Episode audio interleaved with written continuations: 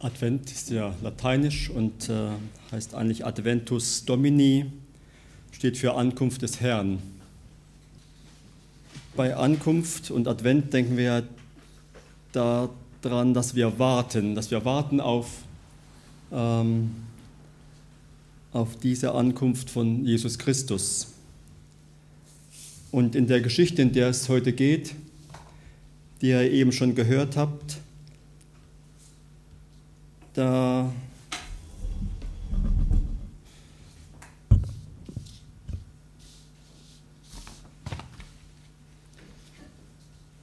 war es auch so, dass äh, die Menschen gewartet haben auf die Ankunft dieses Herrn.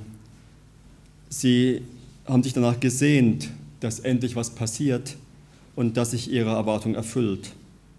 Und es gibt eine ganze Reihe von Verheißungen im Alten Testament, die darauf hindeuten, dass dieser Messias kommen soll. Und diese Menschen damals hatten ganz unterschiedliche Erwartungen.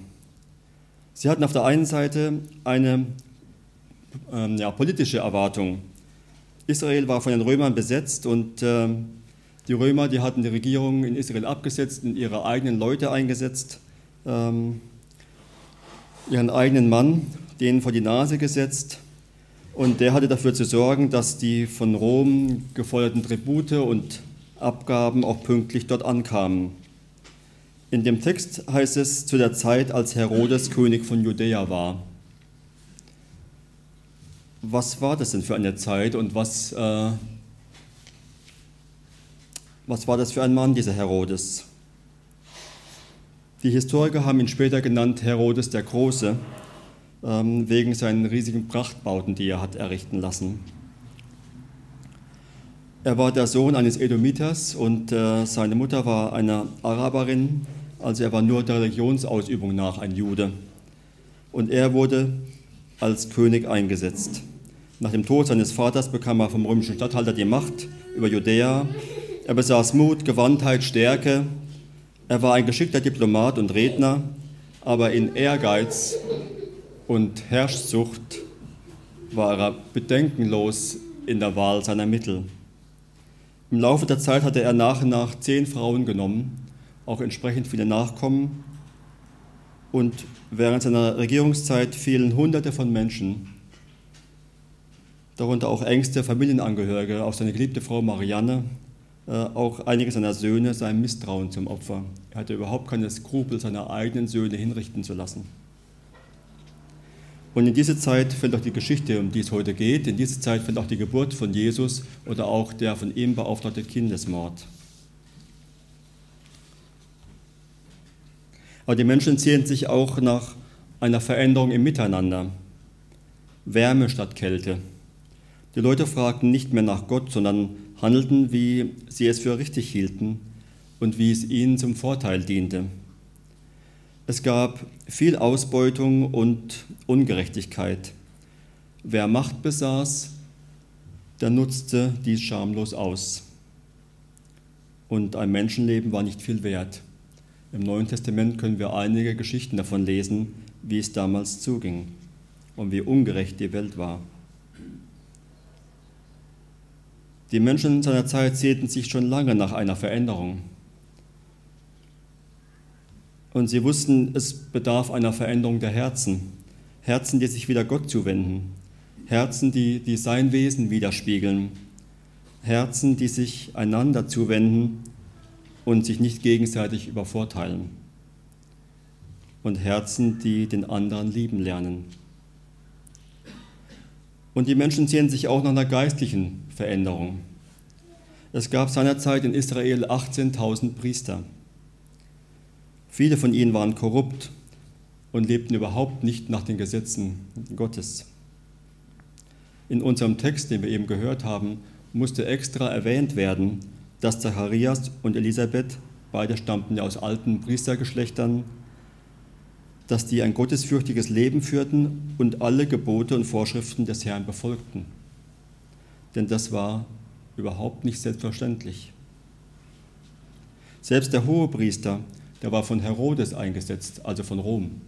Und er stammte nicht mehr aus der Linie Aarons. Herodes hatte zwar diesen Tempel wahnsinnig groß und prachtvoll ausbauen lassen, aber schließlich hat er einen großen Adler anbringen lassen dann an dem Tempel, wo sie alle durchgehen mussten zur Ehre Roms. Und allein dieser Adler hat ganz viel Blut bei den Juden verursacht, weil sie damit überhaupt nicht klarkamen. Und Zacharias und Elisabeth, die hatten auch eine ganz persönliche Erwartung. Sie hatten einen Makel, unter dem sie sehr zu leiden hatten. Sie hatten keine Kinder. Sicherlich spürten sie die Blicke und das Getuschel der Leute, die hinter vorgehaltener Hand miteinander sprachen und sagen, ja, nach, nach außen hin, ne, da, ähm, da führen sie ein gottesfürchtiges Leben, aber ähm, du siehst ja, ne, sie haben immer noch keine Kinder.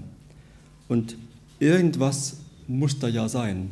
Irgendwas verbergen die. Irgendwo eine Schuld haben die mit sich, äh, was sie mit sich rumtragen, was nicht bekannt werden darf, ähm, weil Gott sie nicht mit Kindern segnet. Und ganz bestimmt haben Zacharias und Elisabeth jahrelang gebetet, dass Gott ihnen doch Kinder schenken möge. Gott angefleht, dass was passiert, aber nichts, nichts geschieht. Inzwischen sind beide darüber sehr alt geworden und rein biologisch hat sich das Thema längst erledigt. Und Gott hatte ihr Gebet nicht erhört. Mit welchen Erwartungen bist denn du in dieses Jahr gestartet? Heute haben wir den 1. Dezember, das Jahr ist bald vorbei. Was hast du von Gott erwartet? Vielleicht, dass Beziehungen wieder heil werden, dass du gesund wirst und dass sich in der Schule, im Studium, auf der Arbeit endlich irgendetwas ändert?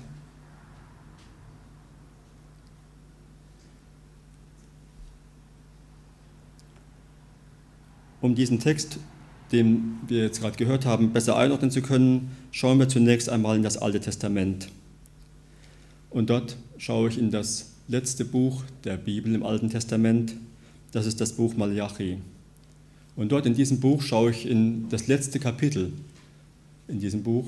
Und im letzten Kapitel schaue ich auf die letzten beiden Verse. Das, was ich euch jetzt zeige, sind die letzten beiden Verse im Alten Testament und so endet das Alte Testament mit diesen beiden Sätzen. Doch bevor der große und schreckliche Tag des Herrn kommt, sende ich euch den Propheten Elia. Er wird die Herzen der Väter ihren Kindern und die Herzen der Kinder ihren Vätern zuwenden, damit ich bei meinem Kommen nicht das Land vernichten muss. Vorher ging es ums Gericht Gottes und dass Gott eines Tages Gericht ähm, durchführen wird hier auf dieser Erde. Aber bevor es dazu kommt, verspricht Gott hier seinem Volk, ich werde euch jemanden senden.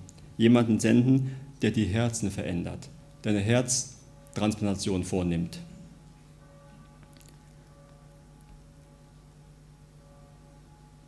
Und damit endet dieses Alte Testament und dann ist 430 Jahre Funkstille.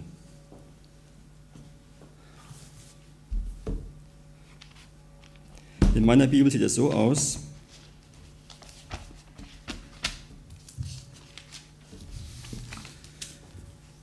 Hier sind die letzten beiden Verse. Dann kommt ein weißes Blatt und dann steht da, das Neue Testament beginnt. Und dieses weiße Blatt, das sind 430 Jahre. Und in der Bibel finden wir nichts darüber, was in dieser Zeit passiert. Dieses Versprechen Gottes hängt in der Luft und es passiert 430 Jahre lang nichts. Ich glaube, dass Gott auch gewirkt hat in dieser Zeit, gar keine Frage, aber wir wissen darüber nichts aus der Bibel. Die Bibel schweigt sich aus.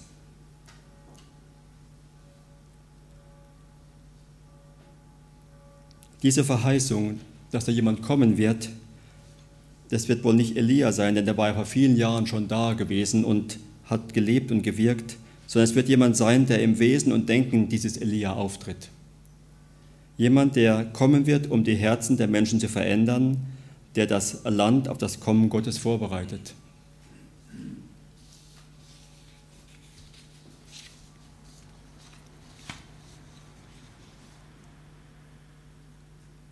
Und nun, bei unserem Text sieht es so aus, als plant Gott etwas Großes, etwas Gewaltiges.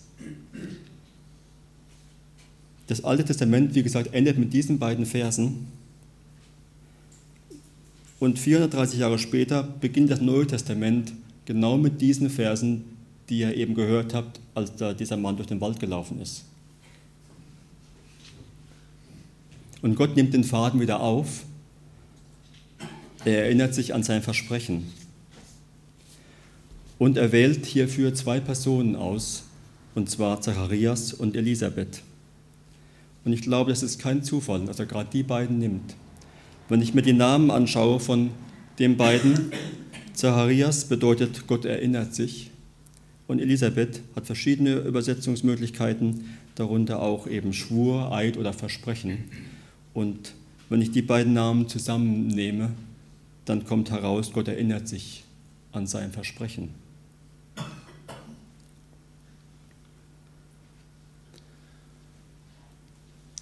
In dem Text hieß es eines Tages, als Zacharias seinen Dienst im Tempel verrichtete, weil in dieser Woche seine Ordnung an der Reihe war, wurde er nach priesterlichem Brauch durch das Los dazu ausgewählt, das Heiligtum zu betreten, um das Rauchopfer darzubringen. Ich habe schon gesagt, es gab damals 18.000 Priester. Und die waren unterteilt in 24 Ordnungen. Und jede Woche war eine Ordnung an der Reihe und Pro Ordnung gab es 750 Priester.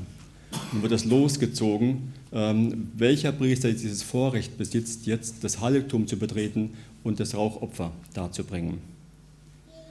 Und es war in der Regel so, dass man bestenfalls einmal in seinem Leben ausgelost wurde und einmal in seinem Leben als Priester dieses Vorrecht hatte, in dieses Heiligtum zu kommen, um dort äh, an den Räucheraltar zu treten und ähm, den Weihrauch ähm, zu entzünden, dazu zu sorgen, dass es nicht ausgeht. Und Zacharias wurde gezogen. Ich kann mir vorstellen, dass Zacharias dann, yes, das ist mein Tag, ne? das ist jetzt meine Woche. Äh, und es ist was ganz Besonderes gewesen, dass er, gerade mit diesem Makel, der er mit ihm mit sich rumtragen musste, dass er jetzt ausgewählt war und er durfte jetzt ähm, das, dieses Amt übernehmen. Und er geht da rein und steht an diesem Räucheraltar. Das ist jetzt kein Räucheraltar. Leider ist mein Räucherdings ausgegangen. Ähm, ich mache die gleich nochmal an. Und zum, für meinen Atmen ist es besser, wenn es ausgegangen ist.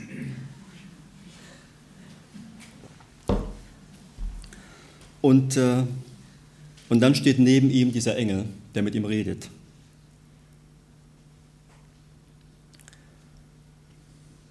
Auf diesem Räucheraltar damals wurde Tag und Nacht Weihrauch verbrannt. Das Feuer durfte nie ausgehen und jeweils eben ein Priester wurde dafür ausgewählt, ähm, dafür zu sorgen, dass das auch so ist. Dieses Heiligtum war nicht das Allerheiligste, sondern dieser Räucheraltar, der stand direkt vor dem Vorhang. Und nach dem Vorhang kam das Allerheiligste, in das nur der Hohepriester gehen durfte. Und, ähm, aber normale Priester durften da gar nicht hin. Und nun können wir fragen, was soll das Ganze? Aber wofür steht dieser Weihrauch eigentlich? Und dafür lese ich euch aus dem letzten Buch der Bibel zwei Verse vor, aus der Offenbarung. Dort heißt es, dann kam ein anderer Engel mit einer goldenen Räucherpfanne und trat vor den Altar. Ihm wurde viel Räucherwerk gegeben, damit er es mit den Gebeten derer, die zu Gott gehören, auf dem goldenen Altar vor dem Thron darbringe. Der Rauch des Räucherwerks stieg mit ihren Gebeten von dem Altar, auf dem der Engel sie ausgegossen hatte, zu Gott auf.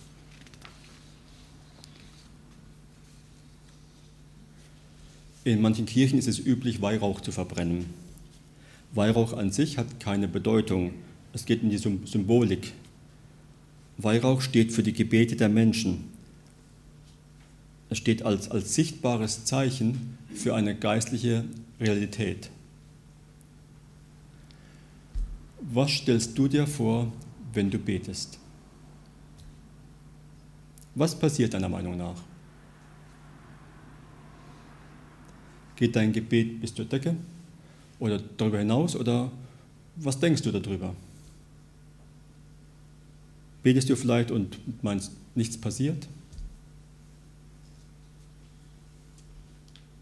Ich glaube, wenn du betest, dann verlässt dein Gebet das Natürliche und geht über in das Übernatürliche und steigt auf zu Gott. Jedes Gebet, das du betest, jedes Gebet steigt auf zu Gott und kommt direkt vor seinen Thron. Das ist das, was uns diese Verse versprechen. Dein Gebet wird gehört und hat Macht. Und sei dir dessen immer bewusst, wenn du betest. Weil wir von dieser Tatsache überzeugt sind, gibt es in unserer Gemeinde Gebetsteams, die nach dem Gottesdienst mit Menschen beten. Es sind nicht alle da heute, aber ich bitte euch mal, die, die da sind, auch mal nach vorne zu kommen, dass wir euch besser sehen können. Alle, die beim Gebetsteam nach dem Gottesdienst als mitmachen, kommt bitte mal zu mir und stellt euch neben mich.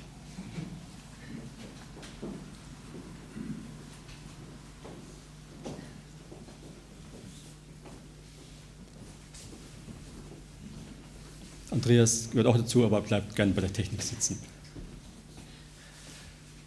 Es sind noch ein paar mehr, sind nicht alle da heute. Danke, bleibt mal kurz stehen. Ihr dürft euch gleich wieder setzen. Als der Engel Zacharias mitteilt, dass er einen Sohn bekommen wird, dann kann er das nicht glauben. Er denkt ganz menschlich, denkt, okay, ähm, wenn ich meine Frau ansehe, wenn ich mich ansehe, wir sind so alt, das Thema hat sich schon längst erledigt. Wie soll denn das geschehen? Das ist vollkommen unmöglich. Wir sind viel zu alt. Wenn du Erwartungen in deinem Leben hast, vielleicht hast du auch bereits sehr lange dafür gebetet und wartest schon auch sehr lange, dass sich was verändert, dass ein Durchbruch passiert, dass irgendwas ähm, entsteht. Wann hat dein Herz aufgehört zu glauben? so wie Zacharias,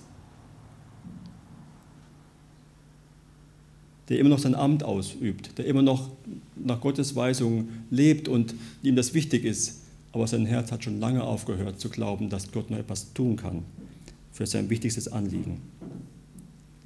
Und ich bitte dich, wenn es dir auch so geht, dass du Anliegen hast, wo du schon kurz davor bist aufzugeben, falls schon aufgegeben hast oder ein aktuelles Anliegen hast, dann komm heute nach dem Gottesdienst nach vorne und wir werden mit dir und für dich beten, für dein Anliegen beten und das vor Gottes Thron bringen, damit Gott daraus etwas machen kann. Und erschätze niemals die Kraft des Gebetes. Und euch bitte ich, falls nachher viele Menschen kommen, dass nicht nur zwei vorne sind, sondern dass ein paar von uns da sind, dass wir mit denen, die zu uns kommen, auch dann beten können. Ihr dürft wieder euch hinsetzen. Dankeschön.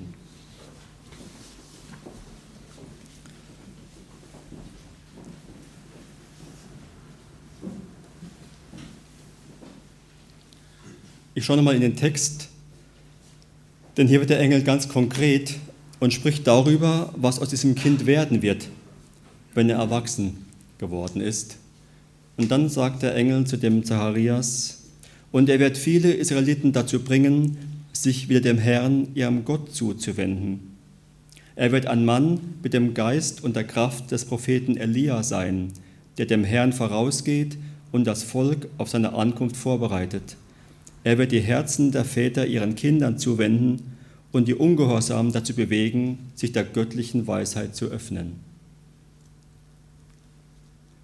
ist doch faszinierend, dass Gott genau diesen Faden wieder aufnimmt. Dieses Versprechen von diesem Menschen im Sinne des Elia, 430 Jahre später, beginnt das Neue Testament genau damit und sagt, und das wird jetzt geschehen und das erfülle ich jetzt.